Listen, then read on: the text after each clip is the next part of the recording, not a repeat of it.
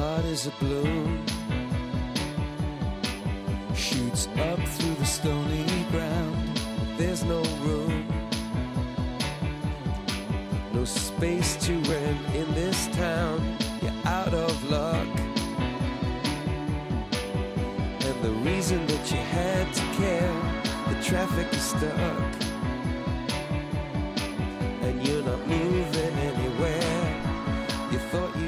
Comienza en Radio María Sexto Continente, con el obispo de San Sebastián, Monseñor José Ignacio Munilla.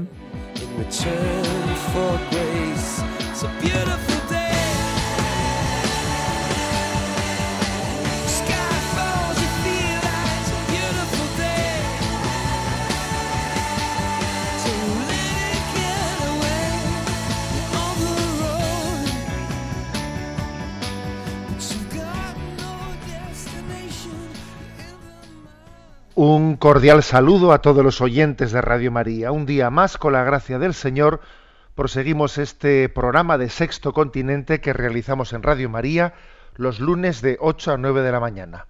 La Providencia ha querido que este programa tenga lugar la solemnidad de San Pedro y San Pablo. Un día entrañable para muchísimos de nosotros. Somos muchos los sacerdotes que hemos sido ordenados este día. Yo también así lo fui, en un día como hoy, ordenado el día de San Pedro y San Pablo, un día verdaderamente sacerdotal, en el que además también recordamos las raíces apostólicas de nuestra fe católica. Ayer, con el hecho de que no sea festivo eh, San Pedro y San Pablo, por lo menos este año no sea festivo, y el hecho de que ayer fuese domingo, pues hizo que muchas diócesis ayer realizasen ordenaciones sacerdotales. Pues sé que en Sevilla hubo ordenaciones sacerdotales, las hubo en Toledo, en otros lugares que seguro que no tengo ahora mismo en memoria. Quisiéramos dirigir desde este programa una felicitación cordialísima a los sacerdotes ordenados ayer. Alguno quizás también se ha ordenado hoy mismo, a pesar de no ser festivo. Felicidades, además sabemos que entre ellos hay muchos oyentes de Radio María, porque nuestros seminaristas, nuestros seminarios están muy cercanos a esta casa. De verdad que vamos a rezar por vosotros, nos ilusiona eh, ver que el sacerdocio tiene esa continuidad, que tenemos a quien entregarle el testigo, para que corráis vuestra carrera y para que también le entreguéis el relevo, el relevo a, a los que a los que os continúen, ¿no? Es una alegría muy grande ver esta sucesión apostólica visualizada en las nuevas generaciones de, de sacerdotes. Bueno, pues esta es la forma de, de comenzar. Felicidades a los sacerdotes. También nosotros en San Sebastián, a ver, pues nuestra situación es más humilde, pero voy a decir que ayer también tuvimos pues ritos de admisión, ¿eh? ritos de admisión de cuatro seminaristas al, a las órdenes sagradas del sacerdocio y también de dos candidatos al diaconado permanente. Luego, bueno, también os pido que recéis por esta diócesis que, que también tiene una grandísima necesidad de vocaciones. Bueno, pues esta es nuestro, nuestra entradilla en este día de San Pedro y San Pablo. Hacemos este programa de Sexto Continente, pues en esta interacción que tenemos a través de la cuenta de Twitter, arroba obispo Monilla, a través del muro de Facebook, que lleva el nombre de José Ignacio Monilla, y en el correo electrónico sextocontinente arroba radiomaria.es solemos recibir durante la semana pues distintas preguntas, eh, sugerencias, comentarios de los oyentes. Seleccionamos algunas y a Rocío, pues que está en la emisora, pues le vamos a pedir que nos las vaya planteando e intentamos darles por respuesta. Adelante, Rocío. Muy buenos días. Una oyente sin identificar pregunta, ¿una persona que no cree en Dios y muere sin haber creído en Él, una vez que está siendo juzgado, puede mostrar arrepentimiento y, como consecuencia, esperar recibir la misericordia de Dios y así acceder a la salvación?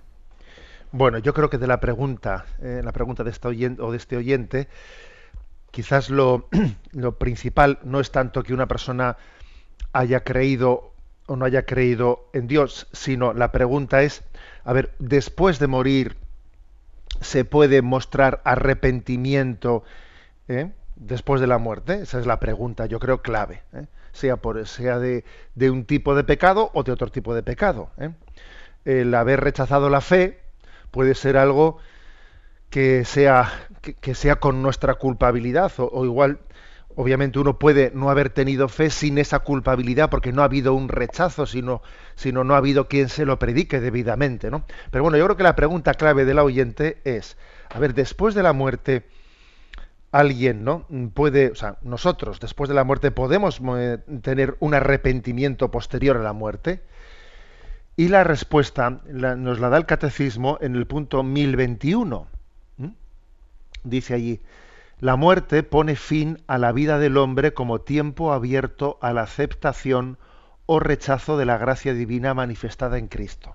Es decir, la muerte, el momento de nuestra muerte y ponernos en presencia de Dios, ese es el momento en el que eh, se pone fin a ese tiempo de acogida o rechazo de la gracia. ¿Mm? Después de, o sea, en el momento de la muerte se fija, ¿eh? se fija el posicionamiento del alma. Porque ya hay un momento de, separación de alma y cuerpo, y, en ese momento la determinación del corazón, de la voluntad, queda fijada. Por lo tanto, pues si, si alguien está en una posición de, de arrepentimiento, de humildad, es, pues él está ante Dios, se presenta ante Dios con ese arrepentimiento y esa humildad. Y si alguien está en una postura de soberbia y de rechazo, es en esa postura en la que se, en la que se presenta delante de Dios. Pero posteriormente a la muerte no existe ese tiempo o posibilidad de- del arrepentimiento o cambio de postura. Esta, doctrina de la Iglesia, que como veis está claramente afirmada en el, en el catecismo, pues tiene también sus bases bíblicas, ¿no? Por ejemplo, ¿eh? por ejemplo, si vosotros leéis, si nos acercamos a leer en el capítulo 16 de San Lucas, esa parábola del rico Epulón y del pobre Lázaro, allí también se observa que en esa parábola, pues como eh, ese, ese rico que estaba, ¿eh? la, la parábola cuenta que estaba en el, en el, en el infierno, le dice a Abraham, y dice, manda a mis, manda emisarios, ¿eh? a mi, a mi familia para que se arrepienten antes de llegar aquí. Sea, está, eh, está insistiendo en que el él es consciente, ¿no? De que el arrepentimiento tiene que ser previo antes de llegar a ese momento. Bueno, en cualquier caso forma parte, ¿no? De la, de la doctrina católica la, pues el hecho de que la muerte es el momento en el que se fija, ¿no? Definitivamente la postura del alma delante de Dios. Por eso es tan importante vivir el momento presente, ¿no? El momento presente como tiempo de gracia que nos prepare.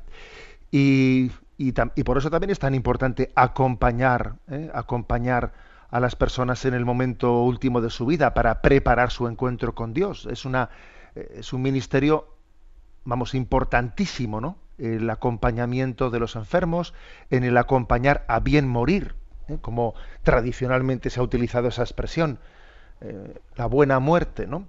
Es, una, es un, un don de Dios el poder pedir a San José, patrono de la buena muerte, que nos prepare a nuestro encuentro con Dios. Damos paso a la siguiente consulta. José María nos pregunta, Muy buenos días, Monseñor. He estado escuchando su programa y al final del mismo ha hecho referencia a una agenda internacional de deconstrucción social basada en el laicismo. ¿Podría indicarme alguna referencia para encontrarlo en Internet? He hecho alguna búsqueda, pero ha sido infructuoso. Muchas gracias.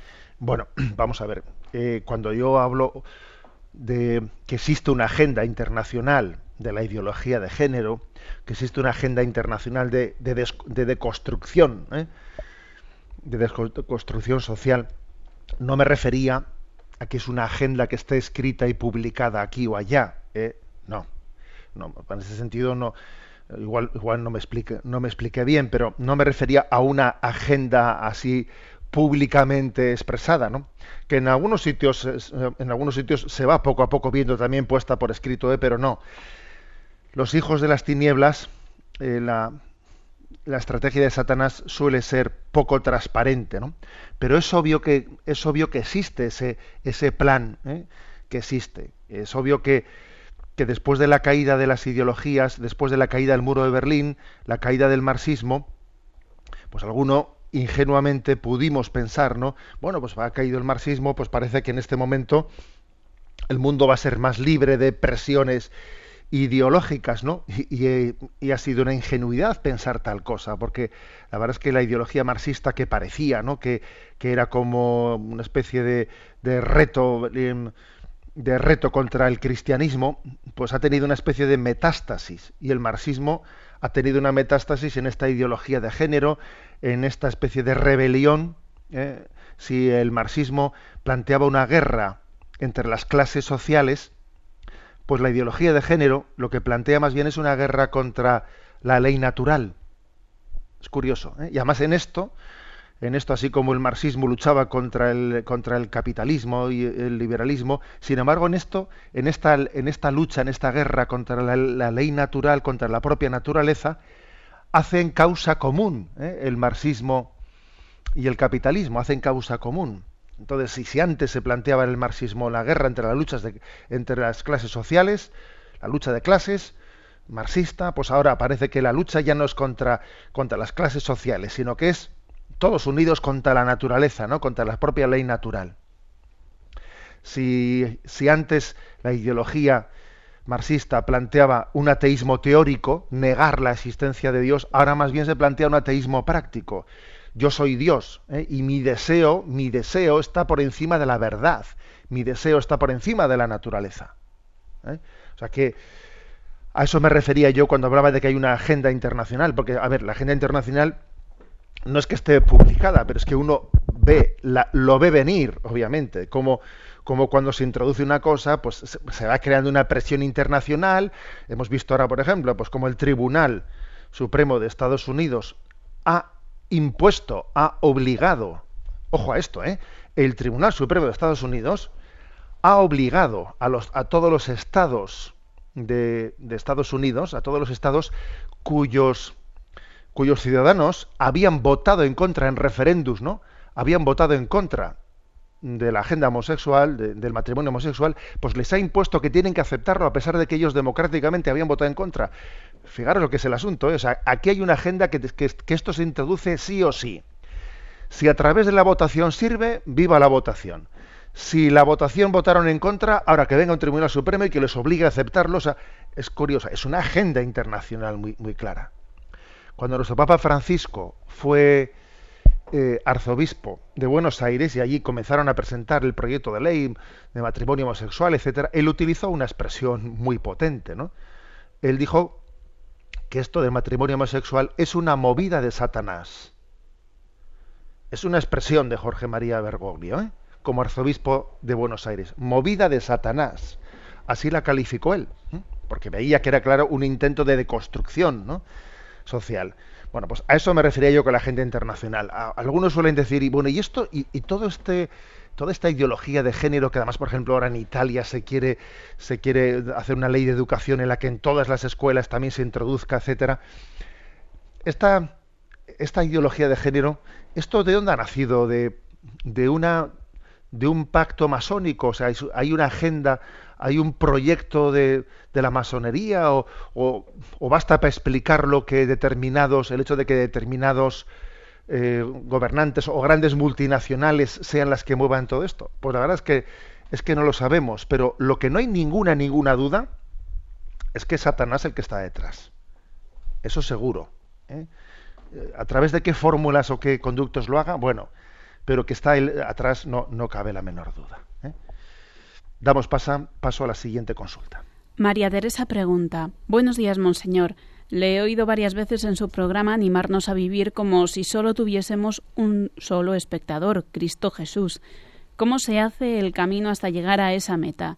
dados tantos condicionamientos de dentro como la necesidad de ser afirmados, valorados, y de fuera las exigencias del estatus, de dar la talla, de no salirse de cánones establecidos. Bueno, es cierto que es un gran reto en nuestra vida, ¿no? Pues vivir, eh, vivir como en la presencia de Dios, que, que yo no tenga, o sea, que mi, que mi público sea Dios. Eso bueno, lo habéis escuchado muchas veces, ¿no? Mi público es Dios. Vivir en presencia de Dios, de manera que la mirada que me importa, que me condiciona, pues mi, mi punto de referencia sea cómo me, me, mira Dios y no cómo me miran los demás, ¿no? Bueno, pues por cierto que este fin de semana teníamos un encuentro aquí con jóvenes, ¿no? En la, diócesis. Y hablando de esto, hablando de esto, pues les decía, ¿no? Les decía que cuando uno llama por teléfono a, a, a un conocido suyo, eh, ya le, nota le nota en su tono de voz, dice, eh, dice, uy, está con alguien, porque vio que su forma de hablar no es espontánea. Está con alguien al lado suyo en la habitación y le noto, y le, hoy le pregunto, oye, ¿estás, ¿estás con alguien? ¿No? dice, sí, sí, ya te llamo luego, lo que sea, ¿no? Se nos nota muchas veces, ¿no? Porque no hablamos igual cuando estamos a solas que cuando tenemos otra gente que hace que nos sentimos observados y entonces, ¿no? Bueno, algo por el estilo le pasa también a Jesucristo con nosotros, que nos nota demasiado cuando estamos cuando estamos delante de otros y, y no actuamos con la, con la libertad de vida.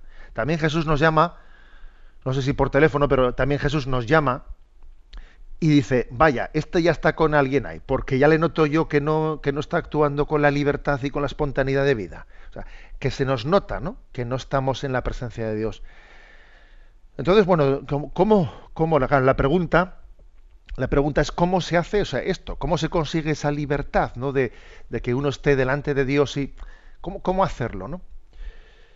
Pues a ver, yo creo que, que un tema clave, un punto clave, ¿no? Para, poder vivir en presencia de Dios y para que no nos condicione, ¿no? Pues la mirada de los que nos rodean, yo creo que es lo- una una eh, sana autoestima. Eso es básico. ¿eh? Eso es básico. Cuando, fijaros que el Evangelio dice, amarás al prójimo como a ti mismo. Cuando no partimos de una sana autoestima, una sana autoestima, la verdad es que estamos siempre mendigando la aceptación de los demás, estamos mendigando afectos en el sentido negativo de la palabra.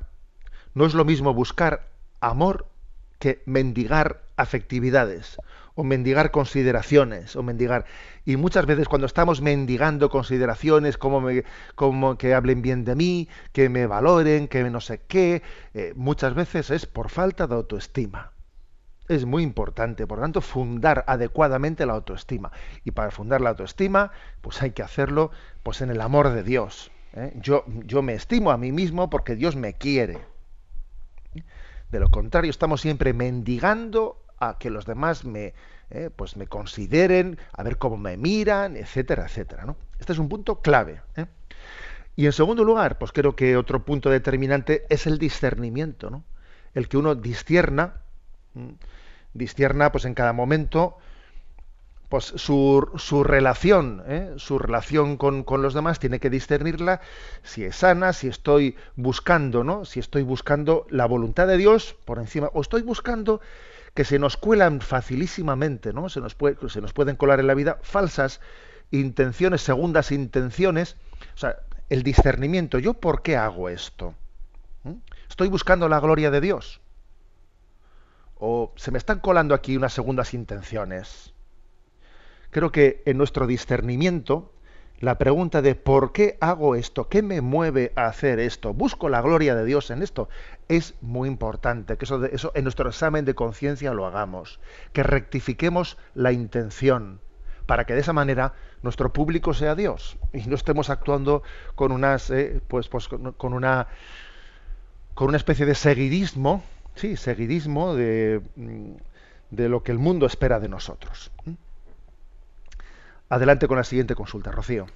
Luis nos pregunta, Monseñor, todos los pecados serán perdonados menos uno, el pecado contra el Espíritu Santo. ¿Cuál es ese pecado? Es curioso porque esta pregunta suele volver cada, eh, cada cierto tiempo. Es una de esas preguntas que es reiterada. ¿eh? Se ve que cuando leemos, cuando leemos el Evangelio y llegamos a ese, a ese pasaje ¿no? que dice todos los pecados serán perdonados, pero el pecado contra el Espíritu Santo no será perdonado. Nos, nos impacta, ¿eh? impacta ese texto y claro, pues viene enseguida la pregunta, ¿no? Entonces, ¿cuál será? ¿Qué, qué pecado es eh, contra el Espíritu Santo? Vamos a ver, yo creo que la, la tradición de la Iglesia lo ha explicado ¿eh? como el pecado de resistirse, resistirse a la gracia. ¿eh? Es el pecado de la impenitencia, ¿eh? de la impenitencia final. O sea, es decir, es el no querer ser perdonado, no acoger la gracia. En realidad no es que Dios no te lo perdone, es que tú no acoges el perdón. ¿eh? Yo creo que hay dos fórmulas, dos formas, ¿no? por las que tiene lugar esa impenitencia, ese cerrarse a la gracia, ese pecado contra el Espíritu Santo. Son dos formas. ¿eh? Una es la de la desesperación y otra es la de la presunción. La desesperación, pues está formulada como diciendo, a mí, a mí no me salva ni Dios. ¿eh? Ese es, un pecado de desesperación que en el fondo es un pecado contra el Espíritu Santo. Esa, esa especie de, eh, de, convicción de que a mí no me salva ni Dios. No, o sea, no tengo esperanza en que Dios puede cambiarme, en que la gracia de Dios me puede hacer nuevo. Ojo, eso, eso es el germen del pecado contra el Espíritu Santo. ¿Mm?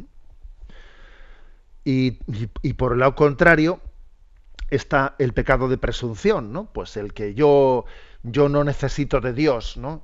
Yo soy Dios. ¿eh? Pues el bien y el mal lo soy yo el que lo diseño. A mí nadie me va a decir, ¿no? Lo que es bueno ni malo, yo. ¿eh? Yo está, está por encima de, de, Dios.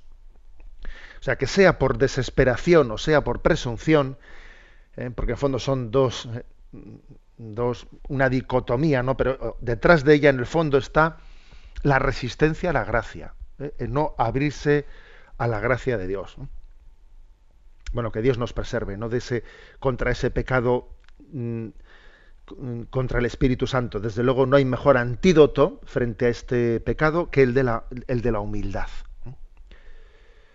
La última de las consultas, Rocío, adelante. Esperanza de Sevilla. Soy una persona bastante propensa a la ira, con lo cual lucho diariamente a fin de modelar un poco mi carácter y ser una persona con un poco más de mansedumbre. Ardua tarea que no creo que llegue nunca a conseguir. He leído bastantes biografías de santos, cosa que usted ha recomendado muchas veces, y me gustaría que me aconsejara alguna que fuera de alguien con fuerte carácter. Creo que una vez le oí decir que San Pío de Pieltrechina tenía un gran carácter. Quiero aprender la manera de dominar la ira, ya que lo llevo fatal. Que Dios le bendiga. Bueno, vamos a ver. Sí, es cierto que el Padre Pío, pues es un hombre de, fuerte carácter. Uno ve pues, su vida y, ve que, bueno, pues que desde luego si algo no era el Padre Pío, pues era alguien indolente, ñoño, en absoluto, es alguien de, de, carácter fuerte, ¿no? Puede venir bien, ¿no? Pues, pues también acercarse y ver su vida. Pero quizás, a ver, quizás en cuanto a, no en cuanto, no meramente en cuanto a un santo que tenga un modelo, ¿no? Sino también que, me de, que nos dé, que nos dé pautas, pautas para, pues para poder vencer, ¿no? El pecado de la ira. Yo aconsejaría a San Francisco de Sales San Francisco de Sales es un gran autor eh, espiritual, ¿no? San Francisco de Sales, él, él eh, tuvo, se suele decir que unos 20 años casi en su vida, unos 20 años de fuerte lucha, ¿no? Desde su infancia contra una tendencia colérica muy grande. Se suele contar de él que, que en su infancia, pues que cuando un, una vez a su castillo, llegó a su castillo de visita a un calvinista, eh, él pues claro, pues como era un niño la familia, pues no se atrevió a enfrentarse con él con aquel visitante que, sus padres le, le, recibían, pero que debió de coger un palo y se fue al gallinero del castillo y que empezó con el palo a pegar a pegar a las, a las gallinas diciendo fuera los herejes de esta casa, ¿no? Y, bueno, se cuenta esa anécdota de su infancia como que tuvieron que ir los sirvientes de la casa a calmarle al niño que tenía un carácter que por no poder zurrar al, al visitante estaba zurrando a las gallinas, ¿no?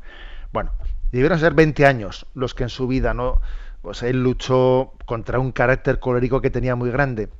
Y la verdad es que él, él, él desarrolló una toda una pues una teología espiritual en la que se subraya la importancia de la mortificación del mal carácter, cómo hacerlo, eh, la importancia de la dulzura, de la alegría, etcétera. Hay una obra, un clásico de espiritualidad que yo os aconsejaría, eh, que es En las fuentes de la alegría, ¿eh? de San Francisco de Sales. Es como una pequeña recopilación ¿no? de, la, de la doctrina espiritual de San Francisco de Sales. Se llama En las fuentes de la alegría. Es que además está, está también en internet.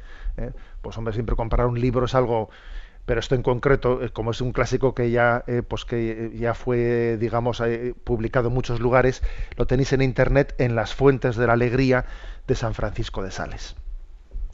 Bien, por cierto que si Dios quiere hoy mismo, como suelo hacer todos los años, publicaremos, publicaré en la página web de la, de la diócesis de San Sebastián y también la enviaremos a los digitales, así, pues, y también, bueno, pues enviaremos algo que suelo hacer todos los veranos, que es pues unas proposiciones de lectura para el verano, ¿eh? porque suele ser bueno ver de lo que se ha publicado este año, de las publicaciones eh, de- recientes de las editoriales católicas, qué libros hay ¿no? que nos puedan hacer bien para nuestra formación, para tener lectura en el verano, etcétera, pues si Dios quiere, hoy lo colgaremos de la, de la página web y lo enviaremos a los, a los digitales. Bueno, pues hasta aquí hemos llegado ¿eh? en, esta, en esta atención primera que hacemos a los, a los oyentes en sus consultas. Y hoy es San Pedro y San Pablo. ¿eh? Es San Pedro y San Pablo. Es un día en el que proclamamos las raíces apostólicas de nuestra fe. Vamos a escuchar en este momento este el cántico del credo, credo in unum deum.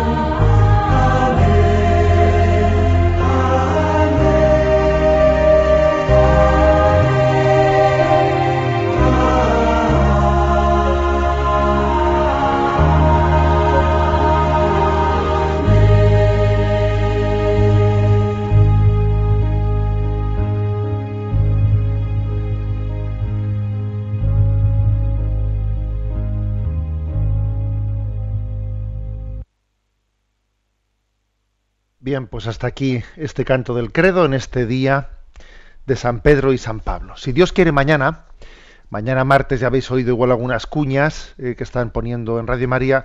Dios mediante mañana, de 8 a 9 de la mañana, te vamos a tener un monográfico comentando la encíclica Laudato Si. Dios mediante tendremos con nosotros a don Jesús Sanz, el arzobispo de Oviedo, a don Demetrio Fernández, el, el obispo de Córdoba, y un servidor. ¿eh? Mañana de 8 a 9 de la mañana haremos un monográfico presentando la, la encíclica. Estáis invitados. Bien, pero vamos adelante, continuamos en la andadura de este programa.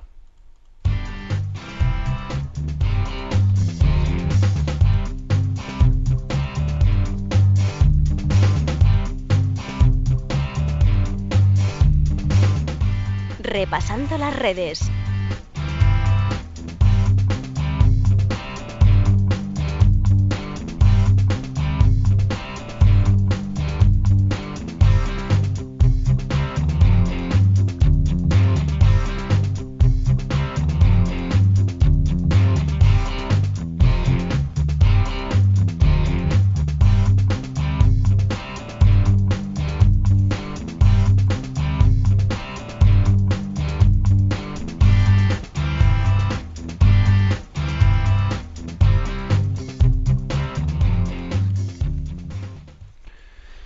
Pues bien, en, este, en esta sección vamos a comentar un, artículo aparecido en una web, pues que, que, entiendo que es una de estas webs que muy interesantes, ¿no?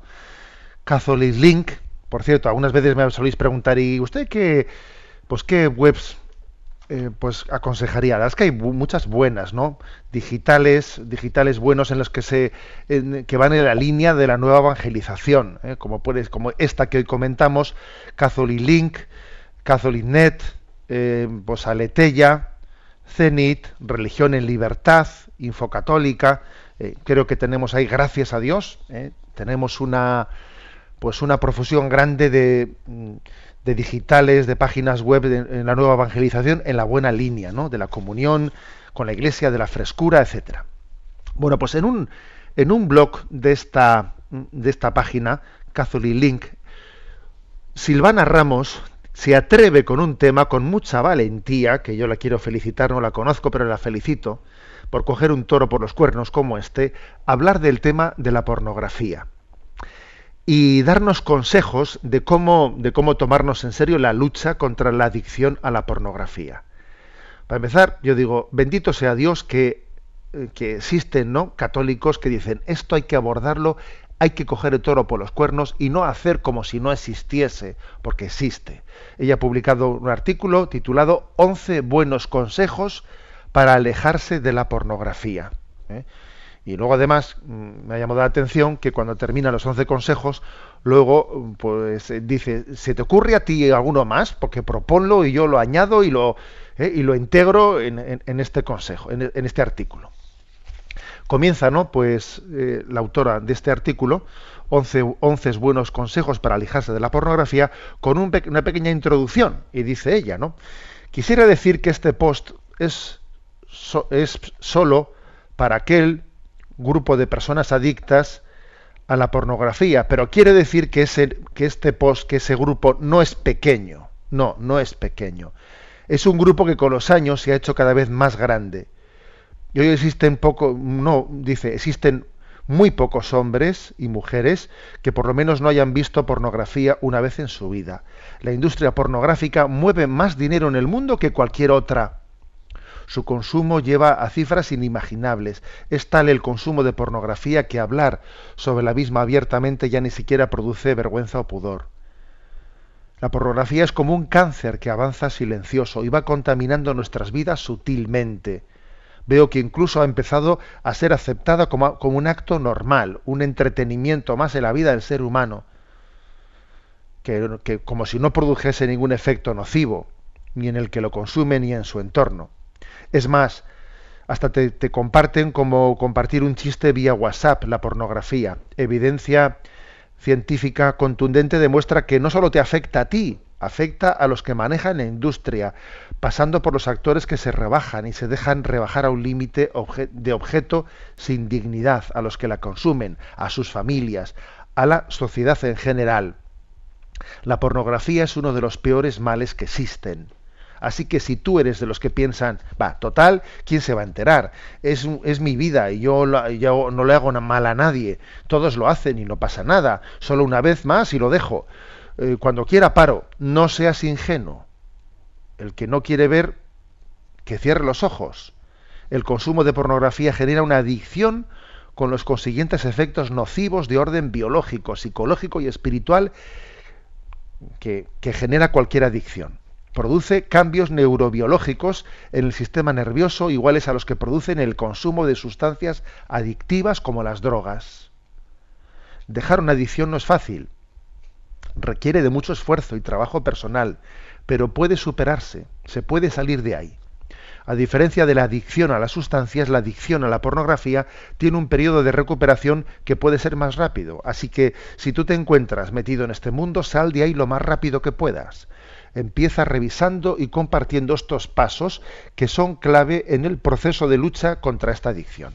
Bueno, entonces con este introito, aquí Silvana, la autora de este artículo, nos propone 11 consejos para alejarse de la pornografía que yo creo que son buenos para todos los oyentes. ¿eh? Hayan tenido un tipo de relación o por la gracia de Dios no hayan tenido ningún tipo de relación porque creo con la pornografía porque creo que es muy bueno el que nos demos cuenta de cuál tienen que ser los instrumentos de lucha. ¿eh?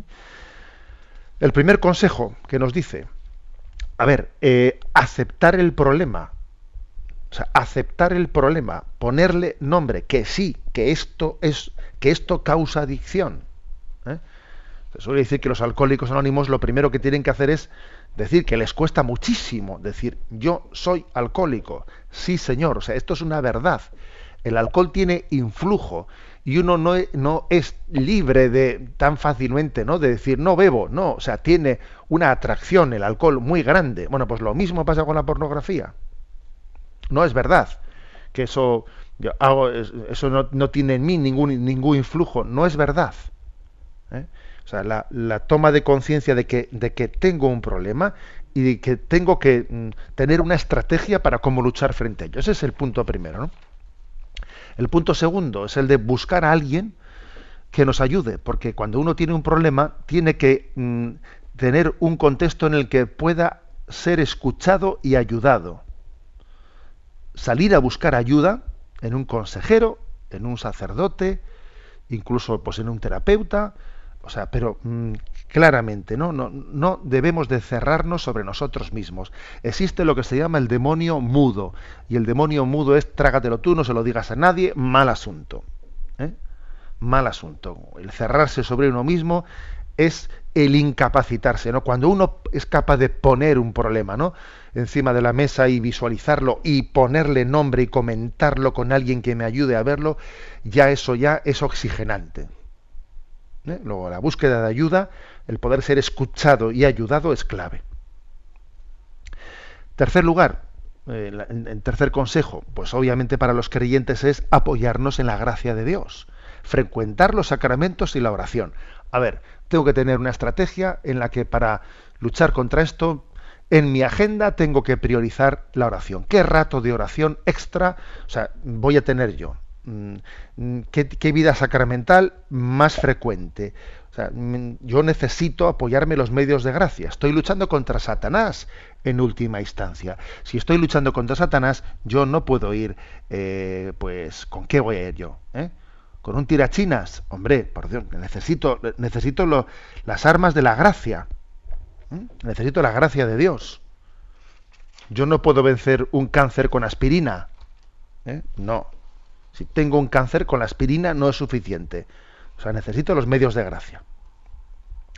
En cuarto, en cuarto lugar, es muy importante el que anhelemos, anhelemos el amor libre. ¿eh? Anhelar el amor, o sea, es decir, tener un ideal alto. A veces hemos adormecido los ideales altos. Y entonces, cuando uno renuncia a la felicidad, pues ya me conformo con un poco de placer, porque he renunciado a la felicidad. Ojo, es clave aspirar a los bienes superiores, ¿no? Aspirar a un amor libre, total, fuerte, fecundo. Es así, ¿eh? O sea, ser ambicioso en nuestro deseo de felicidad. ser ambicioso. O sea, Dios me, Dios me, llama a una felicidad de plenitud. Quinto punto. Ocupar el tiempo, que hay mil cosas geniales que hacer.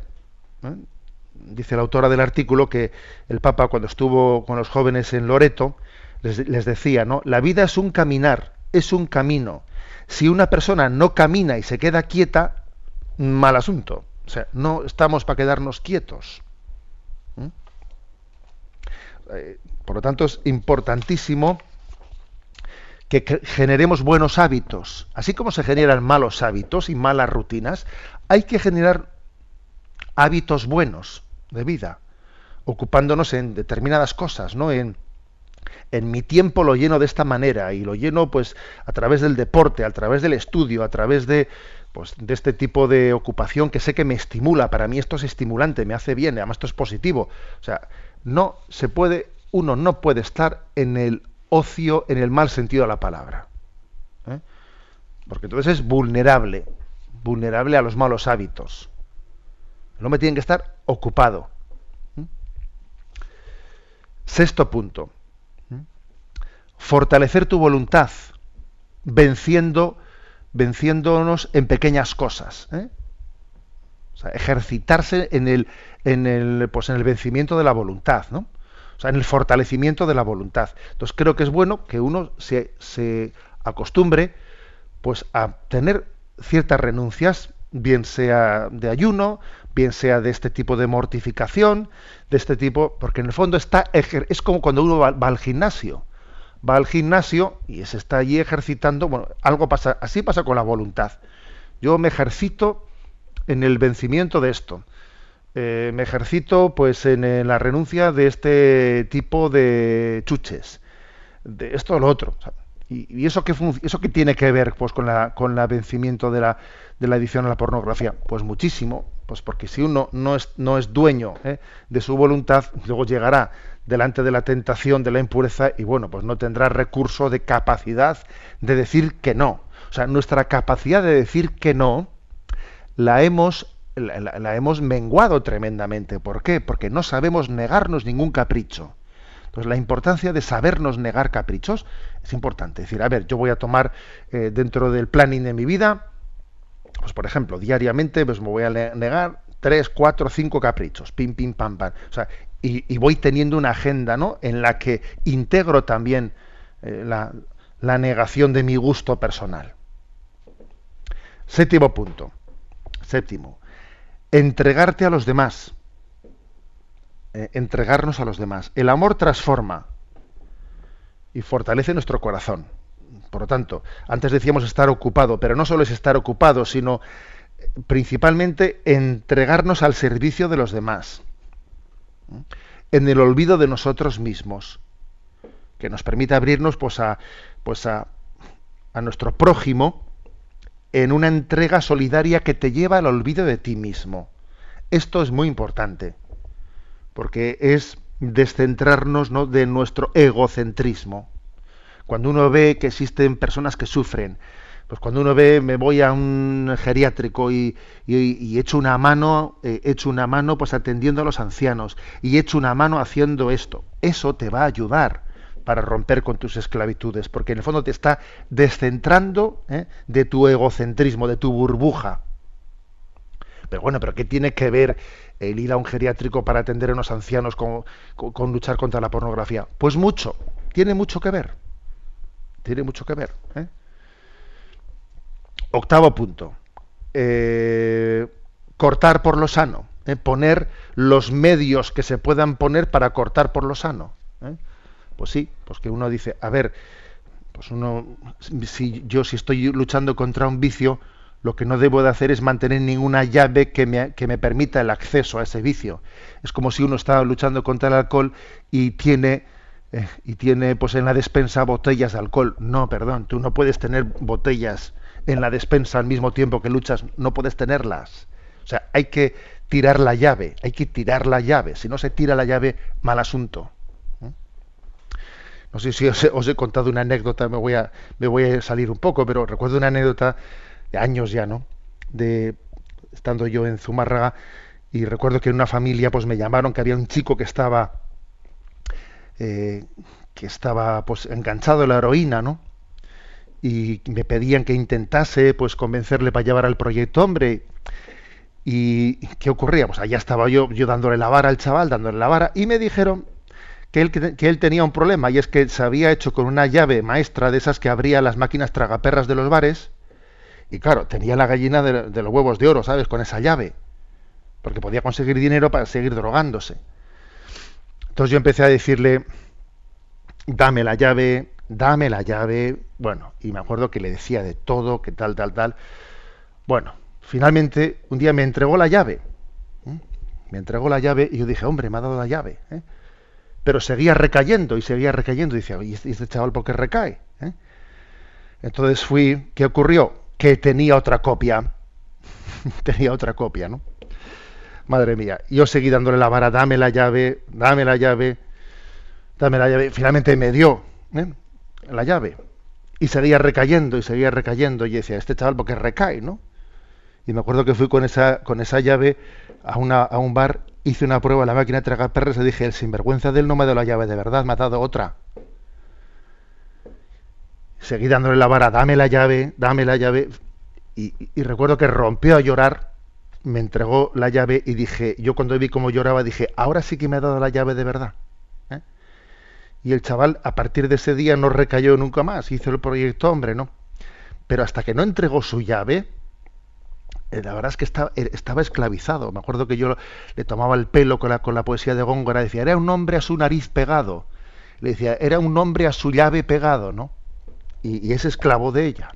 Bueno, pues es importante que cada uno veamos cuál es mi llave. A ver, ¿cuál es mi llave que me está, que, me está aquí? ¿Yo con qué tengo que cortar? ¿Eh? Porque dice el Evangelio, si tu mano te hace caer, córtatela. Que más te vale ir manco que, que, entregar tu vida a la perdición. Bueno, pues es esa, esa determinación de ver yo con qué tengo que cortar. A veces esto pasa por decir, uno tiene que tener en Internet determinados filtros y los pone en manos de, pues, de una persona que, a la que él se ha confiado que, le, que, le, que le confíe pues su, pues su clave del filtro, o esto, o lo otro. O sea, cada uno sabrá. ¿eh? Ya sabemos que cada vez es más complicado eso, porque el mundo de la tecnología pues pone más posibilidades, ya sabemos que es complicado, pero tener la determinación de entregar la llave. 9. Punto noveno. Establecer un compromiso y revisarlo, que sí es importante. El que uno, por ejemplo, te, tenga incluso un calendario, un calendario de, de sobriedad y le vaya pidiendo a Dios la gracia de ir rellenando los días uno por uno y que Dios me dé la gracia de día primero, día segundo, día tercero, que Dios me dé la gracia de crecer en esa so sobriedad. Es, es, estimulante también, ¿no? El llevar décimo, formarte, leer, apasionarte por la verdad. Eso es importante. Por ejemplo, ¿no? la autora propone en el artículo leer la teología del cuerpo de San Juan Pablo II porque sí, porque uno se forma bien, ¿no? Leer la teología del cuerpo de San Juan Pablo II. Es cultivarnos en, en, saber lo que es el amor para que, pues para, para no aceptar sucedáneos. Esto es el amor y yo no me conformo con otra cosa. Y por último, ¿no? El punto 11, dice el artículo, no bajar la guardia, que la lucha por la pureza dura toda la vida. O sea, que esto no es una cuestión que va a durar durante un tiempo de terapia. No, en el fondo es verdad que tiene que haber un tiempo así, digamos, terapéutico más claramente organizado y establecido, pero creo que es toda nuestra vida tenemos que estar en guardia y tenemos que estar cerca de la fuente de la gracia, de los sacramentos, ¿eh? Pues porque sí, porque el demonio existe y, no para, no para. ¿eh? En resumen, un artículo muy bueno, muy bueno, que se ha ofrecido en Catholic Link, 11 buenos consejos para alejarse de la pornografía. Y además me hace gracia que el artículo se ha publicado con 11 dibujos, 11 dibujos muy ingeniosos de, eh, de cómo llevar adelante cada uno de estos 11 consejos. ¿eh? Es fácil que lo busquéis en las redes y tecleáis 11 buenos consejos para alejarse de la pornografía. Bueno, pues hasta aquí esta sección y continuamos en la navegación de este sexto continente.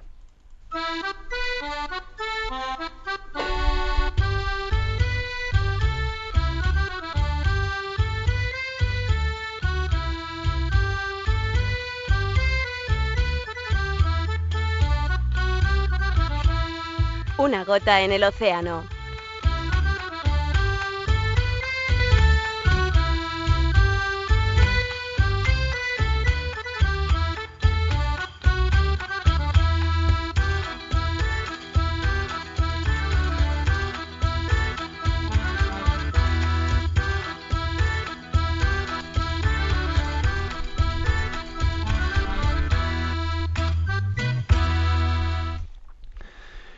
Bueno, pues eh, aunque sea saltando, sabéis que a veces solemos tener alguna sección más en el programa, pero bueno, no llegamos a todo y además también en el programa anterior dejamos esta sección sin hacerla, ¿no? Una gota en el océano.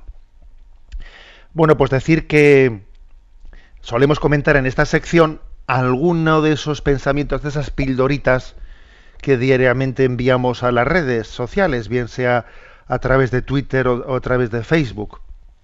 Son pequeñas pildoritas que nos quieren hacer reflexionar, nos quieren hacer, hacer pensar. En concreto, he elegido una enviada la semana pasada, que es un proverbio árabe, ¿eh? un proverbio árabe que nos ayuda un poco pues, a, a bucear en el alma humana. Y es el siguiente, sobre la envidia. Dice, la envidia señala las virtudes del envidiado y los defectos del envidioso. ¿Eh? Repito la expresión. La envidia señala las virtudes del envidiado y los defectos del envidioso. Mira, en el fondo, si tú quieres sacar algo ¿eh? de, la envidia, ¿qué grado de objetividad puedes sacar? Pues mira, muchas veces paradójicamente, paradójicamente, cuando alguien está criticando al otro, criticando al otro, en el fondo se está retratando en sus defectos. Lo que dice del otro posiblemente no es objetivo, casi casi esa, esa, envidia que tiene hacia el otro está señalando las virtudes del otro, del que lo critica. Si miras bien en sus críticas, en el fondo descubres virtudes en la persona criticada. Y en realidad lo que queda patente son los defectos de quien critica. Mirando con profundidad es así tú miras como alguien, ¿no? Pues movido, cegado por la envidia, está, ¿eh? está dale que te pego, ¿no? Dale que te pego criticando al prójimo, y si, y si miras más allá, o sea, si no te quedas, ¿no? En esa expresión tan simplista, lo que además la, los comentarios de envidia suelen ser simplistas, pero, pero, pero a tope, te das cuenta que en el fondo, aunque él no haga más que, más que marcar, ¿no? Pues cosas negativas y negativas y negativas, te das cuenta de que, de que en ese criticado, en realidad hay muchas virtudes. Y al revés, en ese que está criticando, no cegado por la envidia, quedan patentes sus defectos. La envidia señala las virtudes del envidiado y los defectos del envidioso. ¿Qué, enseñanza importante tiene, ¿no? tiene este proverbio? Pues tiene una enseñanza importante y es que la envidia, la envidia no solo afecta, eh, no solo afecta a la valoración, ¿eh? a la valoración afectiva. ¿eh? Que tú que a alguien no le tragas, no le quieres y entonces afectivamente no le quieres bien, es que te distorsiona el conocimiento. O sea, existe una clara distorsión en el, en el conocimiento. Si no se ama, no se conoce. ¿Eh? Esa es la famosa expresión agustiniana. Es que para poder amar hay que conocer, pero ojo, para poder conocer hay que amar. Y si a una persona, una persona no le amas porque le tienes envidia, es que el juicio que vas a hacer de él es una caricatura. Es más un autorretrato tuyo. Lo que tú puedas decir de él es, a ver, no es más que un autorretrato tuyo. La crítica tuya al prójimo movido por la envidia es un autorretrato. No te equivoques, ¿no? Eh, nuestra capacidad de conocimiento está muy, muy afectada muy afectada por, o sea, muy, digamos, mmm, sí, muy, muy determinada por la desafección. Hay una gran determinación. Si yo tengo desafecto, mi capacidad de conocimiento está muy mermada. Esto es importante. O sea, yo creo que tenemos que tener una, una sospecha hacia nosotros mismos, hacia los juicios que hacemos. Ten cuidado que tú a ese no le, no, no le tienes mucha simpatía, entonces, lo que tú puedas percibir de él, ten cuidado, porque eso está tocado. Está, tu juicio es, tu juicio es muy parcial, porque a esa persona tú no le quieres. Pues como no le quieres, lo que digas de él, cuidado. Más vale que no digas nada, no juzgues. No abras la boca porque es que porque la vas a piciar. ¿eh? Como veis, eh, yo creo que también eh, la sabiduría cristiana nos lleva a tener una sana desconfianza hacia nosotros mismos. O sea, creo que tiene que haber una, eh, una sana desconfianza, un no, un no fiarse de nosotros así ing- ingenuamente. ¿eh? Bueno, como veis, pues una, pues una- un proverbio muy interesante. La envidia señala las virtudes del envidiado y los defectos del envidioso. Bueno, pues adelante. Como os he dicho, eh, mañana tendremos un día especial porque de 8 a 9 de la mañana tendrá lugar eh, pues un programa especial monográfico comentando la encíclica Laudato Si. Estará aquí Dios mediante don, eh, don Jesús Sanz, el arzobispo de Oviedo, y don Demetrio Fernández, el obispo de Córdoba, y un servidor, y esperamos pues, poder compartir con vosotros este, ese momento de comentario de la encíclica. Ahora me despido con la bendición de Dios Todopoderoso, Padre, Hijo y Espíritu Santo. Alabado sea Jesucristo.